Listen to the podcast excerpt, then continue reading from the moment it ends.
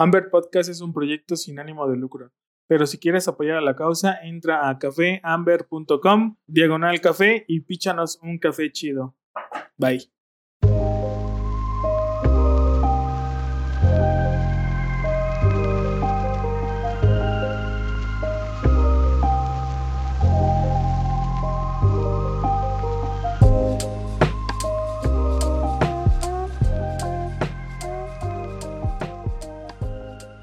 Hola, ¿qué tal? Bienvenidos a un nuevo episodio de Amber Podcast. Muchísimas gracias a todos los que nos siguen escuchando. Y bueno, el día de hoy tenemos a un invitado, Alfredo Moisés, que recién nos estamos conociendo. Bueno, ya, ya nos habíamos escuchado ambos ahí por medio de, un buen amigo, Carlos Cohen, a quien le mandamos un fuerte abrazo. Saludos al buen Cohen. Y este, bueno, pues bienvenido al podcast, Alfredo compartir quién eres, qué haces, a qué te dedicas, desde cuándo, sueños, frustraciones, lo que nos quieras compartir. Adelante. Muchas gracias, Ángel, y gracias por invitarme. Saludos también al buen Juan por, este, por poder conectarnos. Eh, pues bueno, te platico un poquito de, de, quiénes somos, qué hacemos y cómo es que llegué a este mundo del café. Bueno, casualmente eh, yo, yo llegué a este mundo del café sin, sin preguntarlo. Yo soy cuarta generación de, de finca de, productores de café. Eh, mi bisabuelo eh, fundó Finca Montegrande en 1917, una finca que tiene ya más de 100 años de existencia. Y bueno, fue pasando de generación en generación. Eh, actualmente la finca es operada por mi tío y por mi papá. y bueno, cuando yo estaba en la universidad, yo soy economista, estudié en el ITAM, no estaba muy claro si quería yo meterme o no al mundo del café. Eh, toda mi vida eh, lo tuve cerca, no viví en la finca, yo, yo soy chilango y, crecí aquí en la Ciudad de México, entonces, eh, pero todas las vacaciones íbamos para allá, entonces era, era como un lugar mágico, ¿no? el estar corriendo en los cafetales, el ver los procesos y entenderlo, de verdad que lo, lo, lo fui este, conociendo desde que, era, desde que era niño y para mí fue algo natural. entonces, bueno, decido este camino, siempre me gustó la, la, la cuestión empresarial, decido a estudiar economía, eh, sin estar muy claro si quería seguir el negocio familiar o no. Eh, yo tenía muy claro que quería ser empresario, eso era lo único que quería hacer y que quería emprender. Entonces, eh, bueno, estudio economía y cuando estaba en, por ahí de quinto semestre, me iba a meter a trabajar a algún lado, estaba buscando en dónde podía hacer alguna pasantía. Le dije, papá, oye, pues, este, invítame a, a tu oficina a ver qué podemos hacer juntos. Llegué este, y prácticamente me pegaba unas aburridas tremendas. Eh, no se me daba a enseñarme bien lo que estaba haciendo, pero sí sabía de números. este, y siempre he sido muy curioso. Entonces me metí a un pequeño negocio que tenía de tostado, que prácticamente estaba por quebrar. Eh, y le dije, a ver, déjame checar esto. Me dijo, no, ese negocio lo voy a cerrar. Eh, la verdad que ya no me deja nada. Estaba al lado del, mercado de Pujibet en el centro.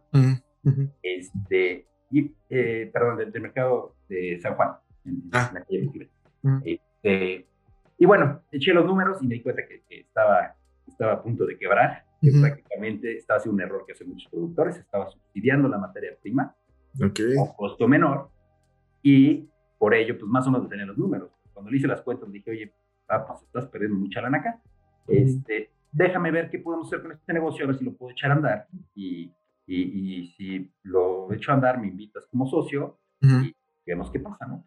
entonces ya me metí el mundo de tostado, eh, me di cuenta que es un mundo completamente diferente a lo que es la parte de la, de la producción, eh, me di cuenta que tenemos tecnologías completamente ineficientes, malas, eh, eh tostábamos un saco en 40 minutos, otros 40 minutos en enfriarlo, entonces perdíamos calidad por todos lados este, en estas ineficiencias eh, no tostamos una, una, materia prima de calidad, que es lo que pasa con muchos productores en México, que siempre exportan lo mejor y este, dejan lo, lo, peor para el final, eh, para tostarlo aquí y venderlo en el mercado nacional, de ganarle eh, un poco más. entonces, bueno, le, fuimos dando la vuelta, me metí mucho el tema de calidad. Somos, nuestra finca, me voy a regresar un poquito a la parte de la finca para ponerte en contexto, ¿no? Este, nuestra finca es una finca bastante, es una finca grande, es una finca grande de México, tiene cerca de 400 hectáreas y somos una de las fincas más productivas de México. Eh, exportamos a diferentes partes del mundo, Estados Unidos, Japón, Corea, Alemania, Francia, eh, dependiendo de la cosecha y dependiendo de los contratos.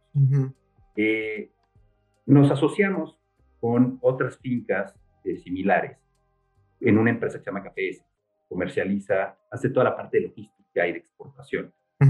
Entonces, eh, ¿por qué te pongo todo esto en contexto? ¿Por qué? Porque cuando yo llego a la oficina, Essex operaba en la misma oficina que nosotros. Entonces, yo tenía acceso a materia prima de grandes finqueros que trabajaban muy bien en, nuestro, en una sala de catación que tenemos ahí puesta.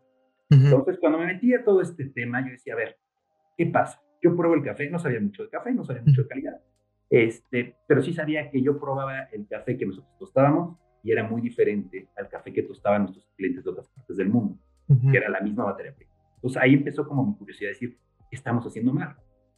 Este, y bueno, eh, me metí a catar y me volví un poco autodidacta, tomé un, curso de, de, catación muy básico eh, y lo demás fue encerrarme en el laboratorio a probar, prueba y error, prueba y error, prueba y error, pero con muy buena materia prima. Entonces, este, de ahí me invitan a un curso de, eh, invitan a mi papá, de hecho, al primer curso de catadores grado Q que se hace en México, que fue en 2006, si no recuerdo, si no mal recuerdo. Este, en realidad ahí no se llamaba todavía la certificación Q, era para la certificación, certificación Star Coppers, que era un nivel eh, introductorio y después te convertías en Q. Invitan a mi papá como, como oyente y es como observador. Mi papá, la verdad, le da un poquito de flojera. Y me dice, oye, déjame preguntarles si, si puedes ir tú de observador. Y les pregunto, oye, ¿sabes que mi hijo es muy curioso y le gusta todo esto del café? ¿Puede ir a catar con, puede ir a ver el curso? Yo no tenía obviamente las credenciales para participar ahí, ¿no? Eran los mejores catadores de México, estaban siendo seleccionados, ¿no? Eh, y bueno, casualmente voy para allá, eh, inicia la certificación, yo iba de observador, eh, Mané Álvarez, ¿no? este, un portugués, un tratado muy bueno, que fue el que nos, nos da la, el curso, eh, y, y, bueno, me dice, ¿tú qué haces aquí? Vengo de observador, y, como, ¿qué haces? ¿Qué hace un observador? Y pues, me dijeron, ¿sabes catar? Y le dije, sí, sí sé catar. Ah, bueno, pues órale, métete a hacer los ejercicios con todos nosotros. Órale. Y ahí me meto, pues, a catar los mejores catadores de México en ese entonces. Y, este, y casualmente, en esta certificación eran 30, éramos 30 los que estamos participando. Uh -huh. Solamente dos personas pasamos todos los exámenes. Uh -huh. Este, eh, o una persona más y yo, una chava. Eh, estuvo raro.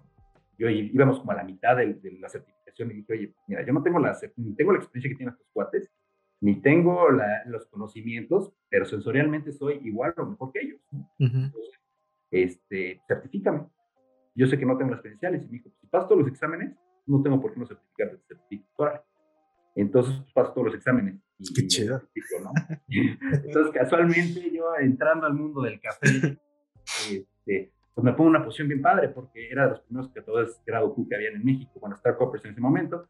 Saco, con las calificaciones que saqué, me faltaba un examen nada más, me faltaba volver a tomarlo para volverme de catador grado Q. Lo tomo, me convierto en Q y este y me pone una posición bien padre porque de repente pues, torneo es este el, el, concurso de café verde a nivel nacional y que vengan los catadores y ahí va este de 23, 24 años que apenas el mercado pues yo era de. Eh, pero eso o sea más, más, allá de que yo haya sido eh, un gran catador o un muy buen catador tenía, tenía las habilidades sensoriales uh -huh. las había entrenado y el tema iba un poquito por porque eh, yo traía otra estructura. Siempre había catado cafés buenos, cafés de calidad, bien uh -huh. trabajados, cafés limpios. Y la gran mayoría en ese entonces, estoy diciendo antes de, de esta ola de especialidad que, que uh -huh. entró, la gran mayoría de los catadores en México eran catadores que buscaban defectos, trabajaban en grandes beneficios uh -huh. y, y, su, y, su, mindset, o su, su perdona, no sí, su, su, su, mente no estaba puesta en buscar calidad y en premiar la calidad, estaba puesta en encontrar los defectos y castigarlos.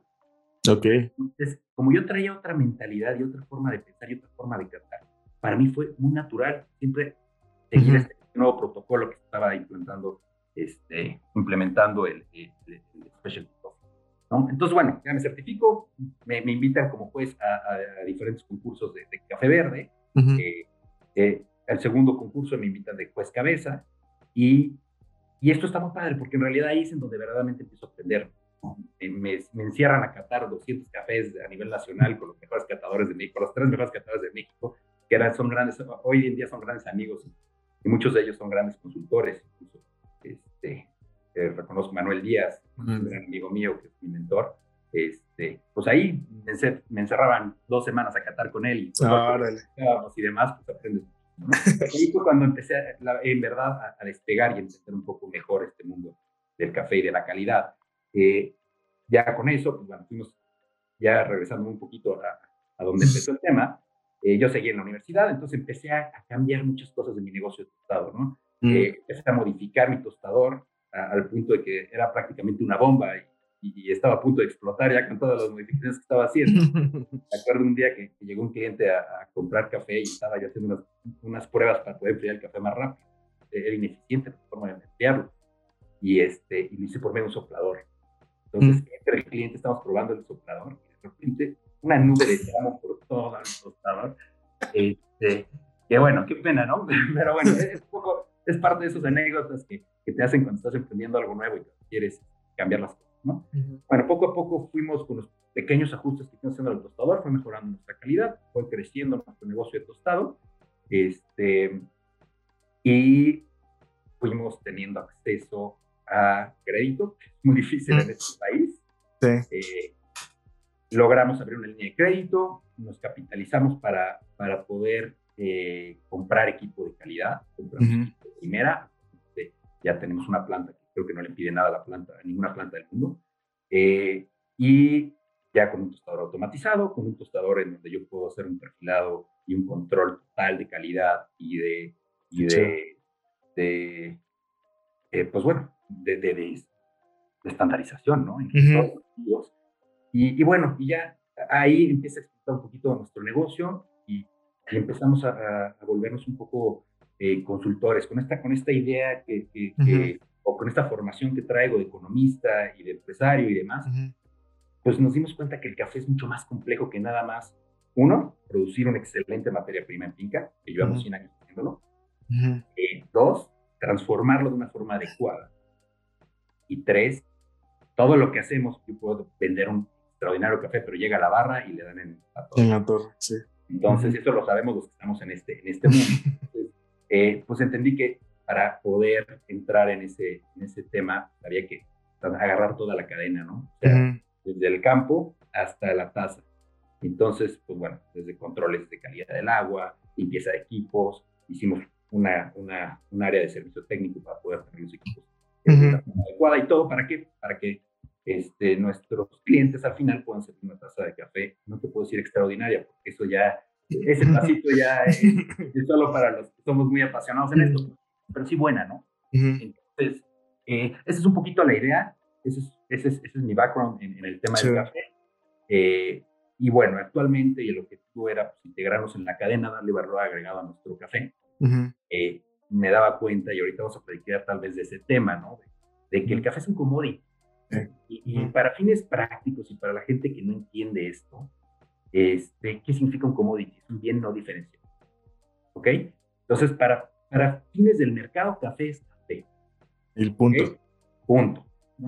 Entonces, el oro es oro. Lo produces en México, lo produces. Petróleo es petróleo, si hay calidades. Pero entonces, lo que hacen es que se estandarizan. Estandarizan para que eh, tengan un precio base, el commodity, ¿no? el café como tal y estamos todos indexados a ello, queramos o no. ¿no? Los cafés especiales y los cafés comerciales y los cafés este, eh, de, todos los niveles están siempre indexados a este, a este, a este nivel. Entonces. Y Alfredo, este, digo, perdón que te interrumpa tantito, me gustaría, digo, antes de entrar a este tema, me salieron ahí varias dudas con, con lo que acabas de comentar. Eh, tema de control control y calidad en una finca de, no, no recuerdo cuántas hectáreas, comentaste 100 hectáreas. 400. 400 hectáreas. Digo, la verdad es que es algo que, digo, en mi mente como que no, o sea, ¿cómo le haces, no? O sea, digo, hemos, hemos platicado y hemos visitado quizá algunos productores nosotros aquí, productores pequeños, en donde vemos que el trabajo es tremendo, o sea, es trabajo, un buen trabajo, un buen esfuerzo, y controlar la calidad, bueno, el control y la calidad de los procesos, pues es complicado muchas veces, ¿no? ¿Cómo le hacen ustedes? Digo, ya llevan más de 100 años, digo, creo que ha ido evolucionando quizás también su forma de pensar, de ver las cosas, esta parte de implementar tecnología. pero ¿cómo le hacen actualmente? O sea, ¿qué es, qué es como, no sé si se podría decir, los puntos claves que, que, deberíamos considerar? Y te comento esto porque eh, el podcast, digo, lo escuchan productores, lo escuchan tostadores, lo escuchan baristas. Entonces estaría muy interesante tener como un poquito de conciencia qué es lo que están haciendo ustedes en, en, este, en este punto, ¿no? De los que acabamos de, de comentar. Sí, es, es, un trabajo brutal, brutal. Este, si estandarizar el, el, trabajo en una finca pequeña, seguramente lo, has platicado varias veces, es un tema sumamente complejo. Pues en, un, en una finca de este tamaño llega a ser todavía más complicado. Se vuelve, se vuelve no solo un tema eh, operativo, también un tema social. Llega un momento que llegas a tener cerca de mil personas, mil familias, para entenderlo así. ¿Por qué? Porque la migración del corte del café depende mucho de eso, ¿no? Llega la gente, llega con sus hijos, con su esposa, un tema de muchísima tradición, de muchísima cultura que la gente que no lo, que no lo conoce sorprendería todo, todo lo que hay atrás de, este mundo, ¿no? De la pizca. Este, entonces, pues es complicado estandarizar todo, todo esto y más hacerlo en un nivel de calidad alto. Eso es lo más complicado. Eh, me, voy a, me, voy a, me, voy a, ir un poquito más para atrás. O sea, el objetivo de mi papá y de mi tío, que son tercera generación en esto, fue hacer una finca sumamente productiva. Esa, fue, esa era lo que tenía en la cabeza. No era tal vez, o sea, hacerlo con niveles de calidad muy buenos, pero tal vez no era ese punto de, de, hacer cafés especiales a, ese, a esa escala. Entonces, eh, lo hicieron, lo hicieron muy bien.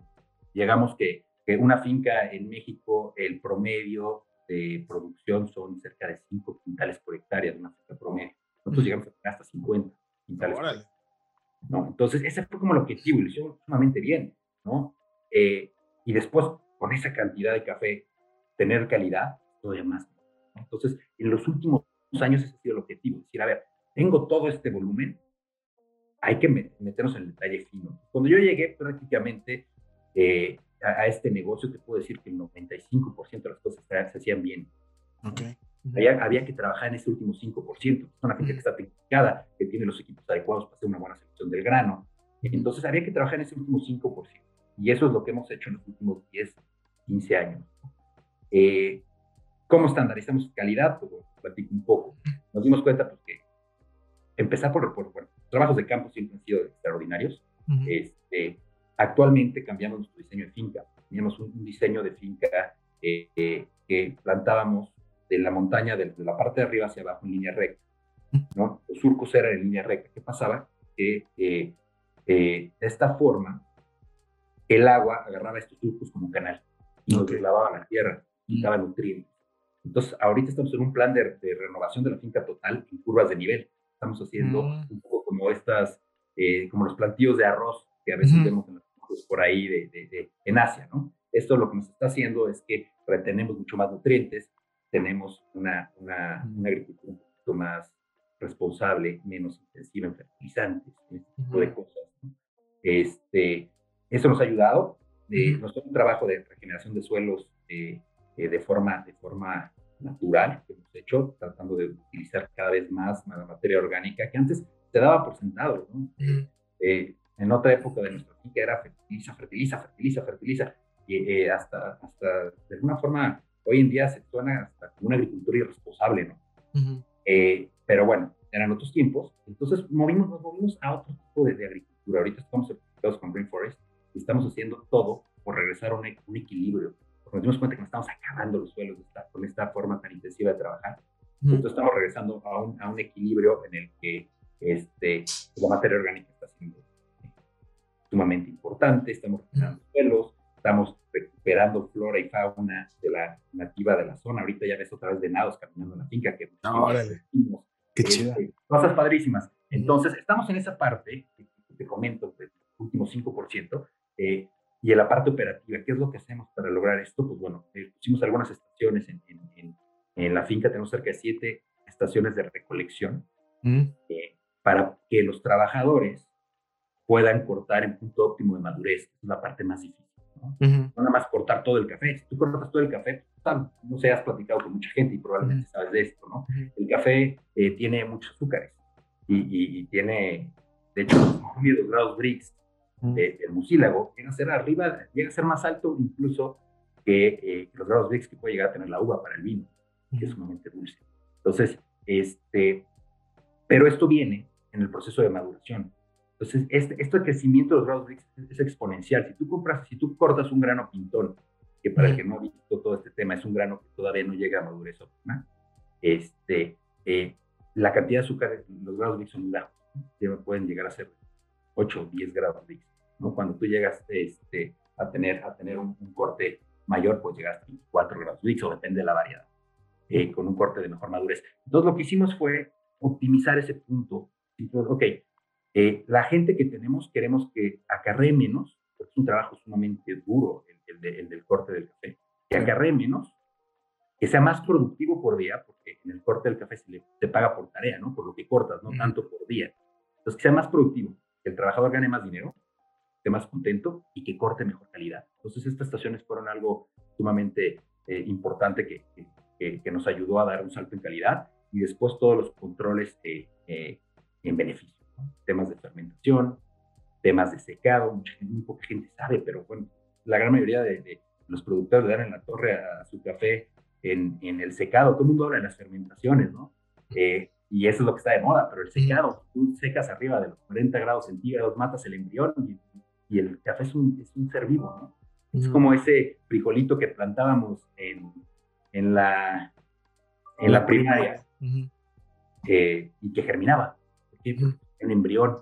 Entonces, bueno, ese embrión es sumamente importante para los cazadores, que se mantenga vivo. Si no, si matamos el embrión en campo, lo que pasa es que nos llegan cafés que vuelan añejos muy rápido. E, ese embrión tiene una función de que va a hacer de que se mantengan los, los azúcares activos en el grano para germinar, va a usar esos azúcares para germinar. Entonces, una vez que lo, lo matamos, es cuando los cafés de repente empiezan a saber amaderados, mm, o empiezan a, a a sentirse ya como viejos cuando tienen un par de meses. ¿Por qué? Pues es una cosecha relativamente nueva. Son, problemas que hay en, en, este, en beneficio. Entonces empezamos a controlar el, el tema del, del, secado. En el mismo secado puedes incluso tener un problema. Si, si entiendes, digo, no me quiero meter en tú me dices que No, no, dale, dale, dale. Y, siempre pasa, ¿no? nunca alcanza el tiempo para... Este, Sí, o sea, si tú, si tú arrebatas el secado, es un poco como el, tú arrebatas el secado, si secas a temperaturas muy altas, eh, muchos de los aceites esenciales que nos van a dar los sabores en la, taza salen a la superficie. el, café, el café necesita secarse de una forma, a, una temperatura baja, y muchas veces incluso nosotros usamos una técnica de reposo. Entonces, secamos durante el día y en las noches reposamos el café 8 horas. Eso nos sirve, ¿para qué? Porque se, se redistribuye la humedad del grano. ¿Ok? Sale, vuelve a salir a la superficie y volvemos a secar. Si somos secas y secas y secas sin parar, lo único que se está sacando la, la humedad este, eh, exterior del grano, la parte que llega a la superficie. Entonces, eh, no está secando de una forma correcta y, y, puedes llegar a poner el, embrión a, Entonces, eh, y, hacer esta migración de aceites hacia la superficie. Si tú llegas algún día a ver una finca y es un café en pergamino, es un pergamino brilloso, ojo, ya se te fue muchísima calidad ahí. Porque quiere decir que estos aceites ya migraron, un poco como el café, cuando tú lo tuestas, lo tuestas en, en tuestas muy altos, se vuelve como brilloso porque los aceites salen a la superficie. Es el mismo principio con el café verde y el pergamino. Pero no sé por qué llegamos a esto. Estamos hablando de los, temas de calidad, ¿no? Bueno, entonces, cositas como estas, eh, son ese 5% que yo te decía, que yo tuve la fortuna de llegar a un negocio sumamente maduro y que podía sonar hasta aburrido, ¿no? Eh, en el sentido de que cambiar algo con un negocio de tanta tradición y de, tanto tiempo es dificilísimo, ¿no? Y de repente llega este chamaco a, meter ideas nuevas y, pues no, e, e, e, era difícil este, lograr credibilidad con gente que llevaba haciendo las cosas tanto tiempo y de una forma tradicional.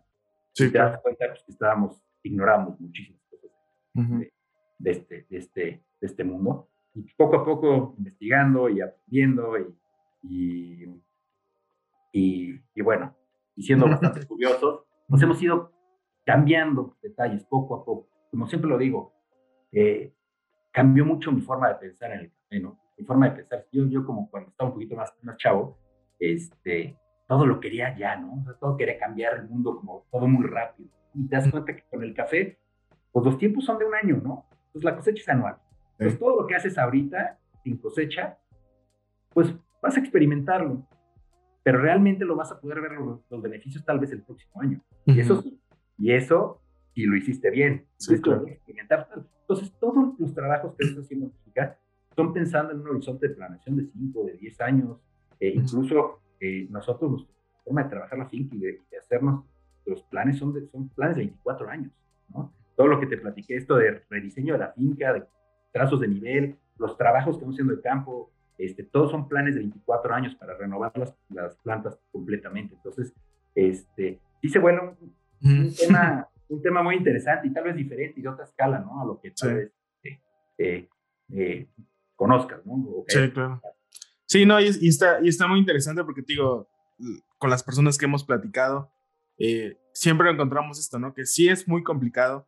Y también hemos hablado mucho de eso que comentas ahorita de la tradición, ¿no? O sea, hay muchas familias o generaciones de familias que ya vienen trabajando de cierta manera y está bien, ¿no? Es la forma que les enseñaron los bisabuelos, los abuelos y a veces es un poquito complicado, ¿no? Cuando llega alguien externo, vamos a llamarle, o una generación que quiera hacer cambio y es como un poquito, a veces hay esta resistencia, ¿no?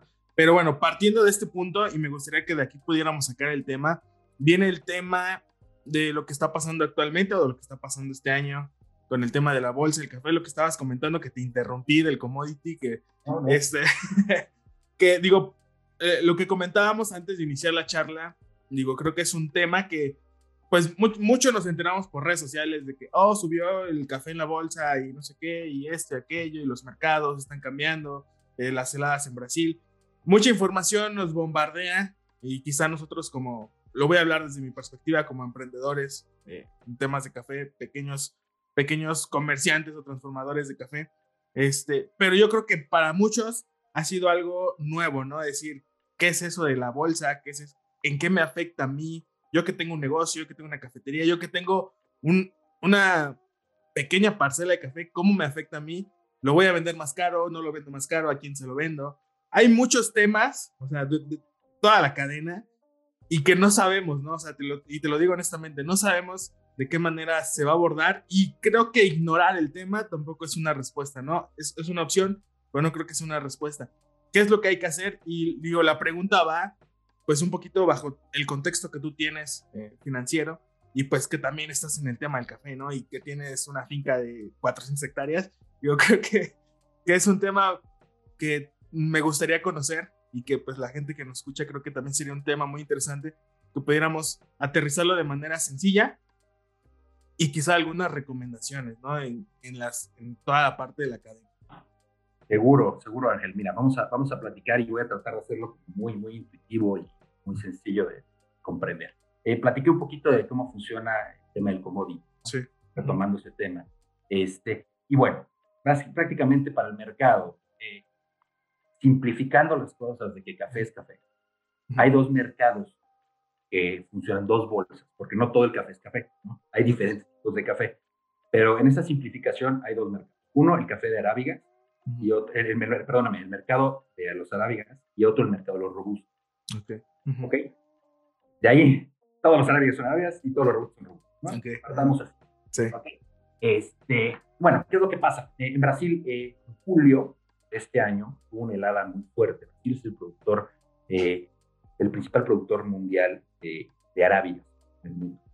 Eh, hubo una helada importante. Esta helada, ¿qué es lo que pasa? ¿no? ¿Y cómo afecta? Pues bueno, afecta a la, a la planta. al afectar a la planta, este, no, sé, no estaban muy seguros cuáles habían sido las afectaciones. Si las afectaciones habían sido nada más a la floración y que se iba a perder parte de la cosecha un año, o la afectación había sido total a la planta y que la planta se había muerto y había que resembrar. Los que no saben tanto del tema del campo en el café. Eh, un cafeto se tarda cerca de cuatro años a llegar a su edad productiva. Entonces, si yo planto hoy esa semillita que yo te platicaba que tenemos que poner con el embrión en el... Si yo planto esa, esa semillita, esa planta para llegar a su edad productiva va a ser cuatro años. El primer año no me va a dar nada, el segundo año puede ser que me dé un poquito de café, pero prácticamente nada. El tercer año hace los ensayos y el cuarto año ya llega a su productividad normal. ¿Ok? Entonces, ¿qué pasa? En Brasil se dañan las plantas, se ve que el daño es permanente y se, pierde, se pierde cerca del 30% de la producción de Brasil, que equivale más o menos como el 10% de la producción mundial de Arabia. Entonces, Tú imagínate que somos 10 personas sentados y que los 10 tenemos, nos morimos de ganas por tomarnos una taza de café, pero solo hay 9. Solo hay 9 tazas. ¿Cómo vamos a decidir quién se queda sin tomar café? Pues eso es el principio del mercado. Entonces es, ¿quién paga más? ¿Quién está dispuesto a pagarme más por esa taza de café? Oye, pero si todos queremos café, ¿no? Pues tenemos que, eh, hay una taza por persona y no podemos compartir la taza, ¿no? O no queremos compartir la taza, ¿no? Este, entonces, pues es la realidad que está pasando en el mercado ahorita. Vienen las heladas, se daña eh, eh, las plantaciones en Brasil, el daño es permanente. ¿Por qué, por qué, por qué me, me, me, regresé un poquito a esta parte del agrícola? Porque este daño se va a tardar más de tres años este, en recuperarse. Entonces, los próximos tres o cuatro años va a seguir habiendo este déficit del 10% de la producción mundial de Arabia. Entonces, por eso ya podemos empezar a poner esto en contexto. Pues entonces, entre esas 10 personas, vamos a tener que pelearnos esas nueve tazas de café. Pero, ojo, si aumenta la demanda, que es lo que está pasando, va a ser entre 11. Entonces, entre 11 personas vamos a tener que pelearnos esas nueve tazas de café porque el café no vamos a poder producir más, no vamos a poder hacer más. Entonces, es un poquito lo que pasa en el mercado global. Entonces, ya entendiendo este principio, es, ¿qué pasa y cómo nos afecta a todos los productos? Bueno, para empezar, el precio del café es subido. Y, y ahorita subió brutalmente. Estamos hablando de que pasó la libra de estar a 1.20 aproximadamente, un dólar 20 eh, la libra en, en enero de este año, a estar ahorita en 2.50. Estamos hablando de un aumento de casi el 120% del precio del café verde. Este, y pues, ¿qué pasa? Uno, muchos tostadores también estaban cortos en inventarios por el tema de la pandemia, que nos pasó a todos, ¿no? Todos los que estuvimos sentados en nuestro café verde durante dos años y no sabemos qué hacer con, ese producto. Este, y eh, entonces, pues bueno, está este, tema de la demanda que la gente está queriendo volver a, recuperar sus inventarios. Este, y está el tema de la oferta. Se cayó la producción mundial. Entonces, bueno, ese es, ese es el escenario eh, general. ¿Cómo nos afecta esto en México? Yo traté de platicar a, a, muchos de mis clientes, yo me anticipé, les dije esto desde agosto, les dije, oye, va a venir un problemón en el mercado del café, tenemos que empezar una transición de aumento de precios paulatino para que tú vayas ajustándolo en tu menú y demás. Me tiraron a loco, pero lo único que sirvió fue para que me concursaran y, decir que yo me quería comer el mercado completo y que quería hacer un 30%. Y sabes que ya aprendí, nunca más y que, vean lo que, pasa este, con una, lo que va a pasar en el mercado, ¿no? Este, bueno, ¿qué pasa en México? Estos clientes me decían, a ver, pero tú eres producto, ¿no? ¿Cómo me puedes decir que porque en Brasil se perdió el café, tú me vas a tener que vender 100% más caro? a ti te cuesta lo mismo. ¿Ok? Esa es, esa es, la... Si, si, si, simplificamos todo, la lógica es eso, ¿no? Sí. y yo le contesté al revés. Le dije, cuando el mercado estaba en 1.20, uno sabe que los costos de producción de una finca están alrededor del 1.50. Entonces, estamos perdiendo dinero los finqueros. Y nunca me dijiste, te voy a pagar más, porque estás perdiendo dinero, ¿verdad? No, pues tú te, te, te, anexabas al mercado y decías, tú me lo vendes más caro, pues le compro este cuate que está más barato, ¿no? es, es, sencillo, entonces todo está correlacionado. Entonces, ¿qué pasa? Eh, ¿Qué nos va a pasar en México? ¿Qué nos está pasando actualmente? Bueno, uno, eh, con estos precios, pues bueno, todo el mundo quiere vender esto, ¿no? Sí. Por otro lado, todo el mundo quiere comprar, aunque los precios estén así. Porque si yo no compro y no aseguro mi abasto, sí, no va a haber café. Va a haber uno de los 10 que te platiqué que se va a quedar sin su tacita de café, ¿no? O dos. Entonces, todo mundo quiere asegurar el abasto, es lo primero. Entonces, este, y dos, pues con estos precios todos los productores quieren vender. Quieren vender y quieren vender relativamente, algunos quieren vender rápido, algunos quieren especular. Eh, ¿qué, ¿qué, está pasando en México ya con todo este escenario? Pues bueno, lo que va a pasar es que los mejores cafés, los cafés de mejor calidad, los grandes, este, los países más poderosos son los que tienen el mayor capital y que los van a pagar mejor. Entonces, como siempre, todo se, se, manda al mejor postor y desde mi perspectiva siento que se van a empezar a quedar cafés interiores en México. cafés de menor calidad, incluso nuestro, nuestra industria de, de tostado lo que va a empezar a hacer es que van a empezar a hacer mezclas para tratar de bajar un poquito el costo. Va a haber, van a empezar a introducir justas, van a empezar, van a ver, van a ver este, alternativas para mitigar cómo, cómo, de repente si tienes que duplicar el costo a tu cliente, el precio a tu cliente de un año al otro, pues no todo el mundo lo aguanta, ¿no? y menos los negocios después de la pandemia que están tan golpeados. Entonces, este, va a haber esto, ¿no? Yo creo que eh, desde mi perspectiva va a empezar a exportarse la mejor materia prima de México, va a quedar cafés inferiores, caros. mi recomendación con, eh, para, la gente que nos escucha, que está metida en este medio, es que aseguren su abasto ya sea un precio caro. ¿Qué pasa ahorita? Está el precio a 2.50, pero no se sabe si puede llegar a tocar hasta 3 dólares. creemos que está muy caro y que estamos comprando caro, pero no sabemos hasta dónde va a llegar esto. Eh, y el escenario que, que, viene es que esto va a durar por lo menos dos o tres años, lo que se recupera. Y no sabemos también por temas de cambio climático si esto va a volver a pasar en tres años, ¿no? Entonces, es algo que tenemos que tener en cuenta, ¿no? Este, bueno, ¿qué está pasando ahorita en el mercado nacional? Pues todos los productores están entrando, no se ha adaptado, no se ha ajustado mucho el precio del café tostado, si te das cuenta. Se ha ajustado poco a poco. ¿Por qué? Porque todos, todos los tostadores tenemos inventarios. En México se produce una vez al, al año el café. Este, y no podemos estar eh, eh, accediendo a la materia prima todo el año. Se produce este año y ya muchos de los tostadores aseguramos nuestro inventario eh, todo el año, lo guardamos, incluso lo vamos tostando y hasta que cosecha. Hay algunos que están comprando poco a poco.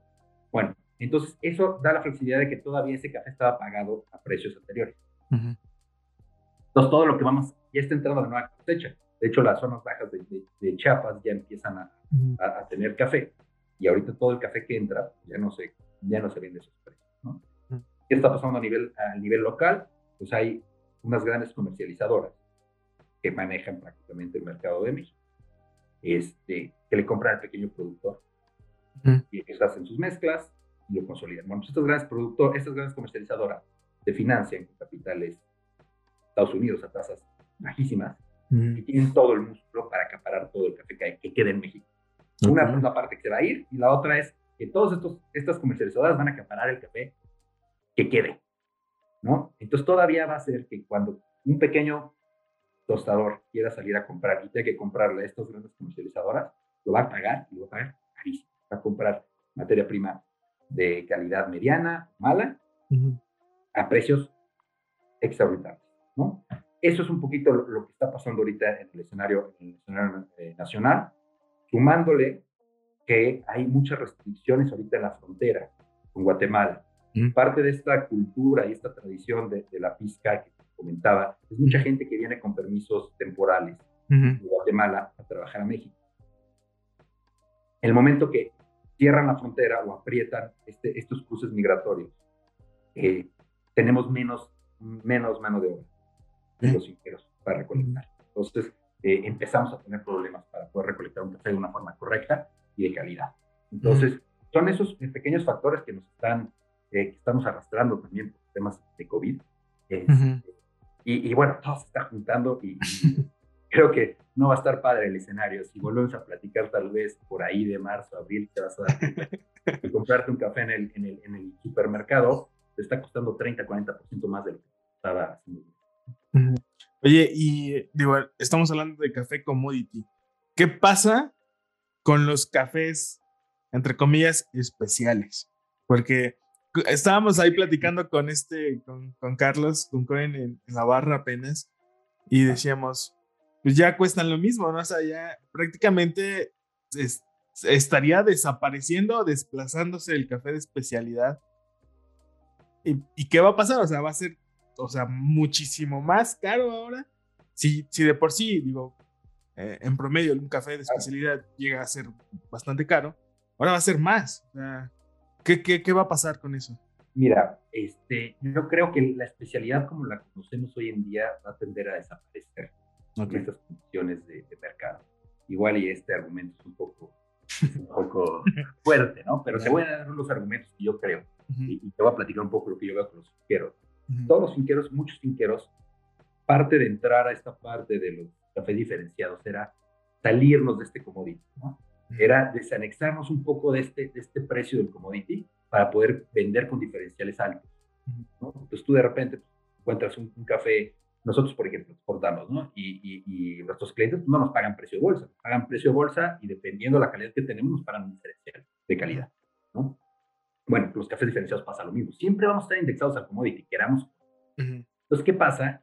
con estos costos que yo te comentaba de producción que estaban arriba del precio de venta, que perdían los productores, tenían una economía de subsistencia o, o a veces incluso perdían dinero este, pues ahorita están en la opulencia, pues así, ¿no? O sea, están, están empezando a decir, oye, ya para qué hago el esfuerzo de aventarme un proceso especial de una fermentación cuidada en cámaras africanas y, con un secado lento y, y al final este, yo hacía eso por unos cuantos centavos, ¿no? De diferencia.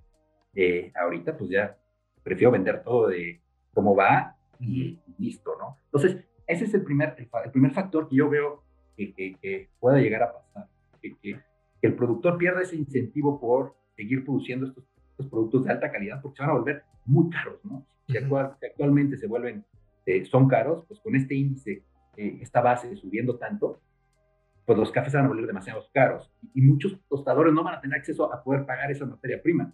Si un café promedio les va a costar lo mismo que les costaba un café especial antes, este, pues igual en su estructura ya no la aguanta seguir pagando sus precios. ¿no? Entonces va a haber un reajuste en la parte de los especiales. Por otro lado, a nivel internacional, la especialidad como la conocemos, eh, también va a tender a, comercializarse.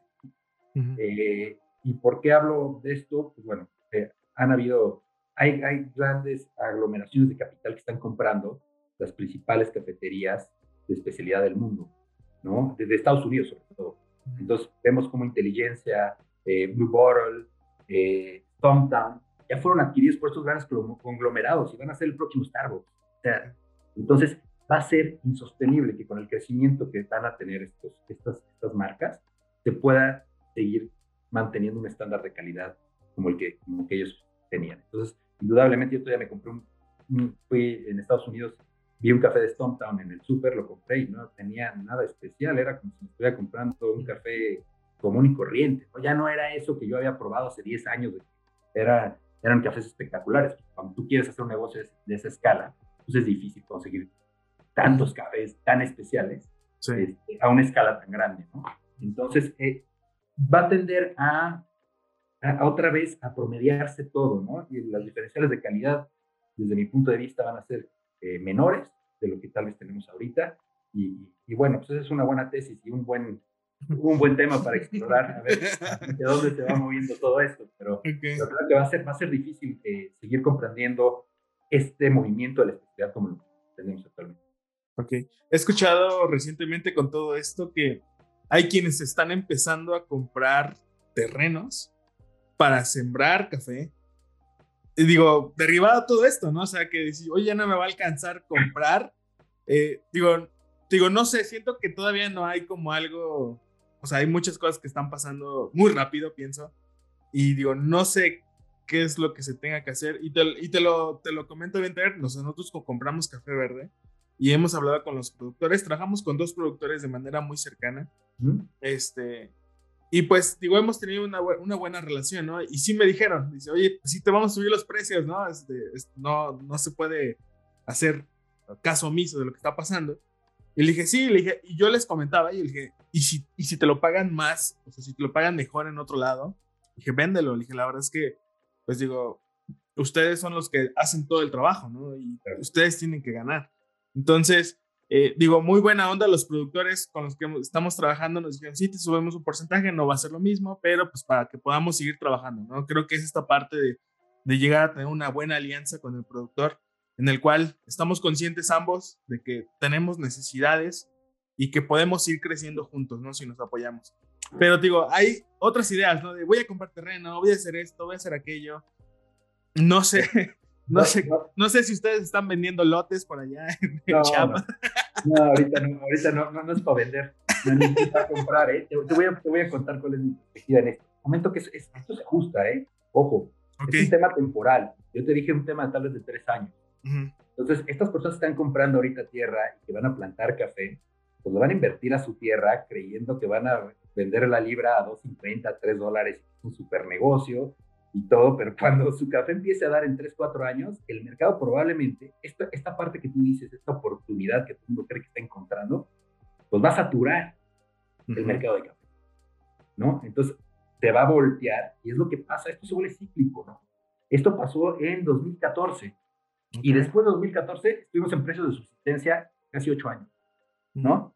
Entonces, este, e, es importante que entendamos esa perspectiva, que ahorita creer que es una oportunidad de, ay, planta café, ¿no? Es el mejor negocio del mundo, ve el precio, no, hombre, no hay café en el mundo. Sí, pero cuando tu café te empieza a dar, esto ya se, es, esa misma lógica ya la tuvieron muchos y lo único que hicieron es que aumentó la oferta, después de esos 10, esos 10 que estaban tomando la taza de café peleándose por 9 tazas, pues va a pasar al revés. Ahora van a ser estas 10 personas con 11 tazas por repartir. Entonces, pues, ¿quién va a vender esas, esas 11 tazas? Pues que las más baratas.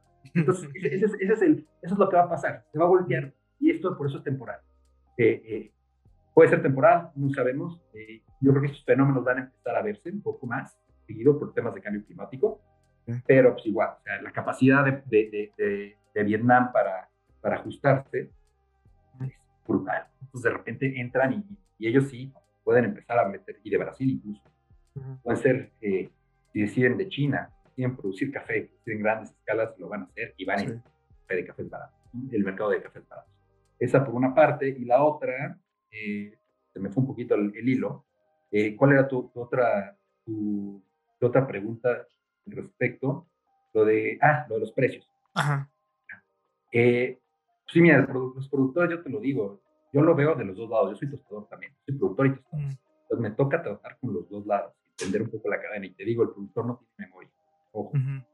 Y este argumento, te lo digo de mi familia, de productores, porque he tratado y he visto esta historia muchas veces. El productor cuando el precio está bajo, el precio de subsistencia, siempre está pidiendo migajas, perdón que use esta expresión, pero siempre está pidiendo que el apoyo, que el diferencial, que ayúdame, que somos un de finca, que somos tal, que nuestro apoyo eh, social y demás. Cuando los precios suben, se olvidan de todos esos apoyos que les dio el comprador muchísimos años, esos diferenciales, y, y, parece que no se acordaron de todos esos diferenciales y no los regresan.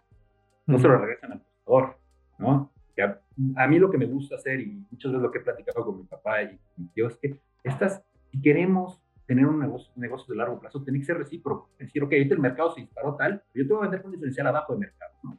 Te voy a ayudar a ti, tostador, a que salgas de este tema, porque es que tú me has ayudado muchos años como productor a subsistir las épocas difíciles. Y sé que van a haber épocas difíciles después.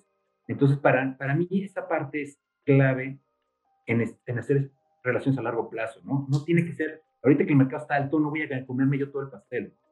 Te voy a, te voy a pasar parte del pastel a ti y te voy a ayudar para que la transición de precios sea mucho más ordenada. Y se vea, cuando yo estoy en precios de subsistencia, te voy a pedir que me apoyes y que me pagues más porque tú vas a tener un margen mayor en tu tasa.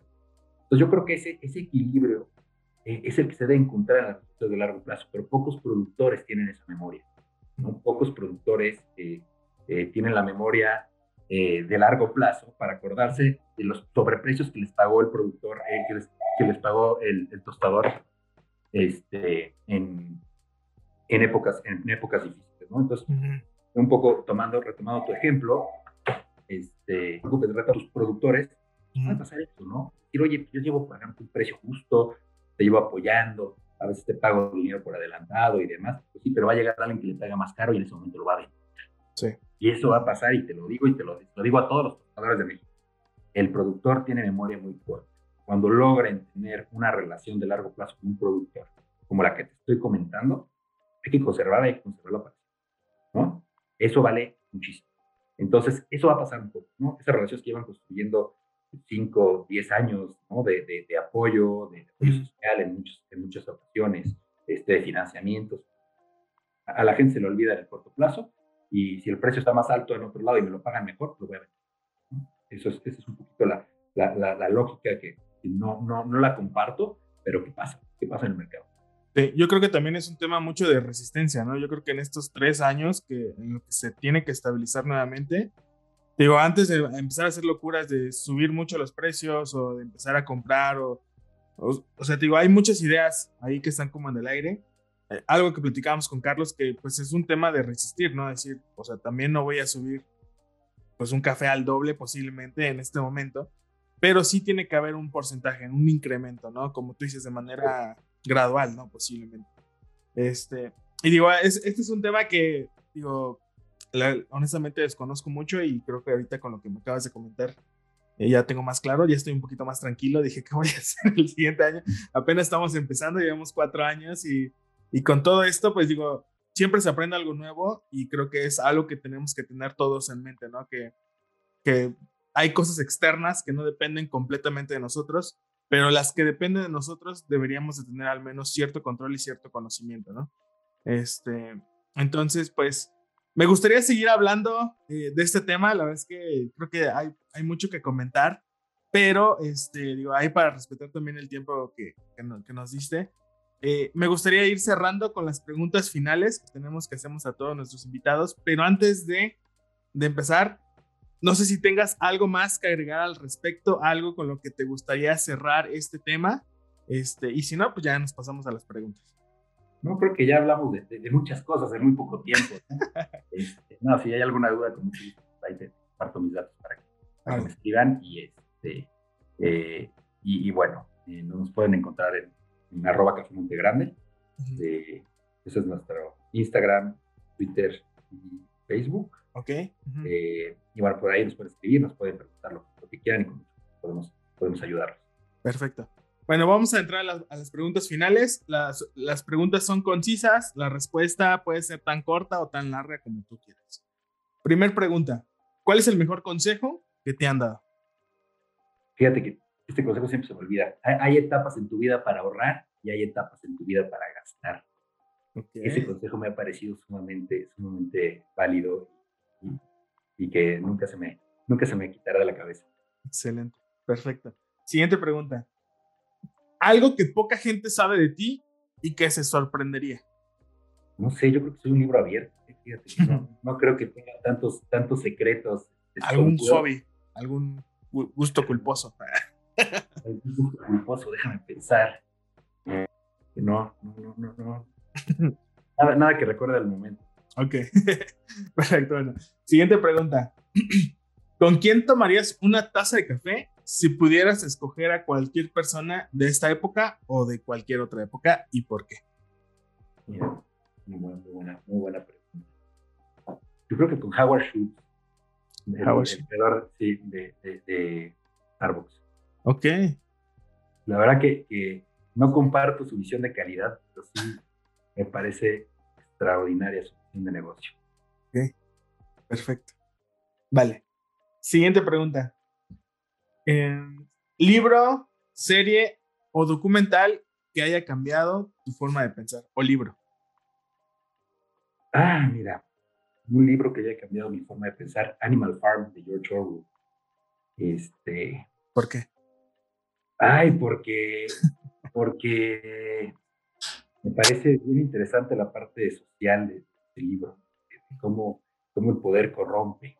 Entonces, siempre, siempre me ha parecido bien interesante. Nunca me ha gustado, siempre me ha gustado un poco la grilla, pero no tanto como, como, algunos este, personajes de mi familia. Eh, pero sí he notado mucho eso que, eh, en ocasiones todo agente que está buscando el cambio, el momento que llega a un punto de poder, se le olvidan esas raíces, ¿no? Entonces, este, y puede perderse en el camino con, temas de avaricia, de corrupción, de, de, muchos, de muchos temas que, que, no son ajenos de cualquier ser humano. Ese, ese, ese libro me, me, marcó de por vida eh, para que porque creo que siempre eh, hay que estar muy, hay que tener mucho cuidado, ¿no? Tanto en la parte del negocio, en el tema de la calidad, a veces nos volvemos un poquito locos, ¿no? Cuando empezamos a crecer y, a tener puestos de poder. Entonces, este, me gusta mucho ese libro y lo recuerdo con mucho cariño. Perfecto. Siguiente pregunta. Bueno, más que pregunta, es una recomendación de algún colega o algún proyecto que tú actualmente sigues y que te inspira a seguir haciendo lo que haces alguna recomendación, este, pues mira, fíjate que estoy trabajando muy cerca ahorita con nuestro buen amigo Carlos Cuen mm.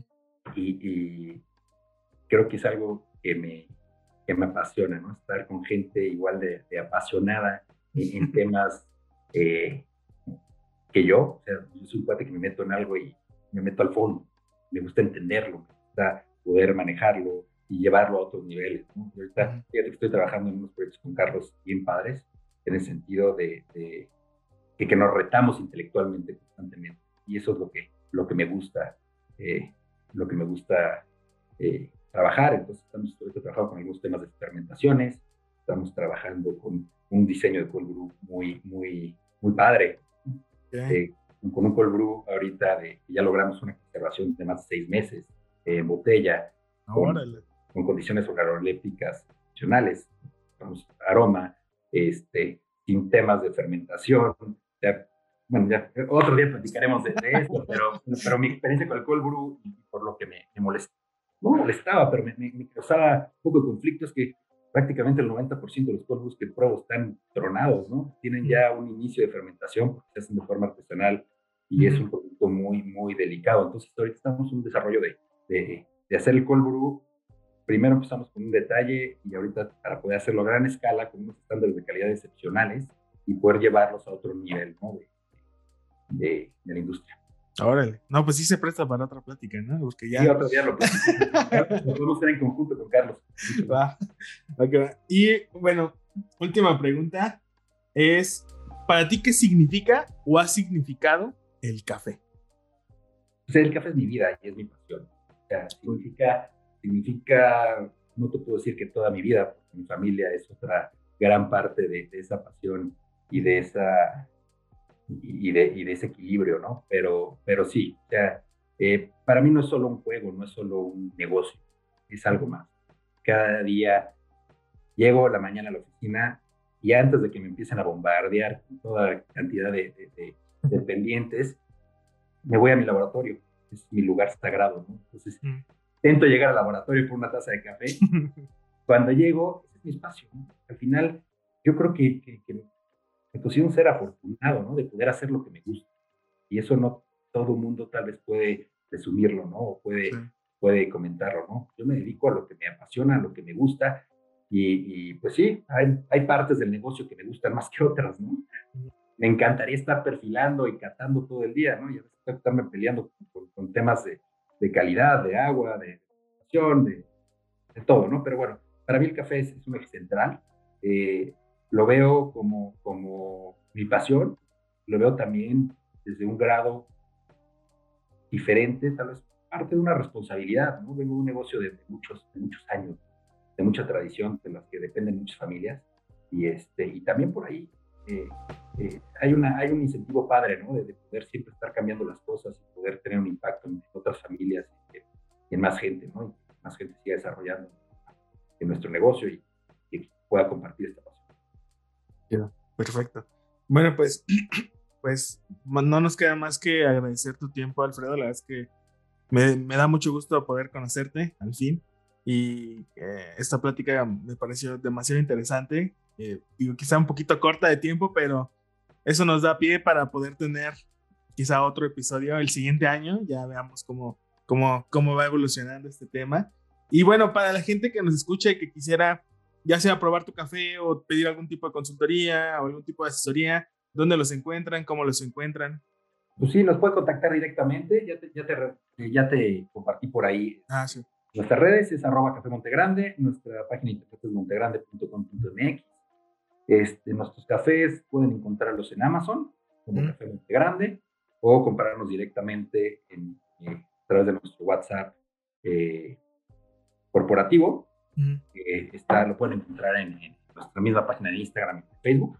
Este, y consultorías, fíjate que la consultoría normalmente la, no, no, la cobro, viene incluida con mi producto y eso es, ah, eso es lo que nos ha hecho el, el, Entonces lo que tratamos de hacer es que cualquier cliente que se anime a probar nuestro café, trabajar con nuestro café, pues lo primero que le voy a decir es, tenemos que, antes de que, antes de que esperes una excelente taza, tenemos que cambiar. ¿no? Entonces, es mi forma de trabajar. Llego y le digo, a ver, tenemos que arreglar esto, esto, esto y esto. Llego con mi equipo de servicio técnico, este, estamos calidad del agua, todo, todo ese tema. ¿Para qué? Para que ahora sí. Qué chido. El, este, la preparación y el café este, sea, sea lo adecuado. Perfecto. Bueno, pues y pues a toda la bandita que nos estuvo escuchando el día de hoy, ahí tienen los datos del buen Alfredo. Eh, prueben su café, pídanlo por Amazon si quieren probar. Y pues cualquier cosa ahí, escríbanlo, síganlos en redes sociales. Y bueno, Alfredo, nuevamente, muchísimas gracias por tu tiempo. Y esperemos que no sea ni la primera ni la última vez. Y amenazamos con ir a visitarte a Ciudad Espero, espero recibirte por aquí, Ángel. Probar algunos cafés divertidos, extraordinarios.